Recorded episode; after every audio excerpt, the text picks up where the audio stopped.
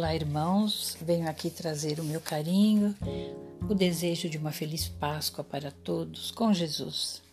Lembrando sempre desse Mestre que está ao nosso lado, todos os dias, em todos os momentos.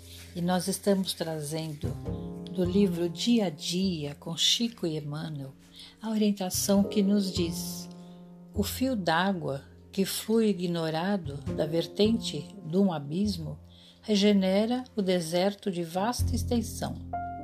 Um gesto humilde opera milagres de solidariedade.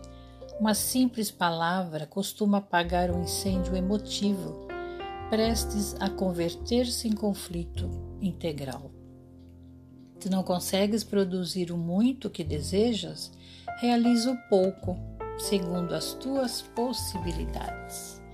Então, irmãos queridos, que nós possamos fazer já no dia de hoje o nosso melhor, confiando em Deus, porque Deus está em toda parte, está conosco, nos ampara, nos ama tanto que nos enviou o seu amado Filho, Jesus, o Cristo.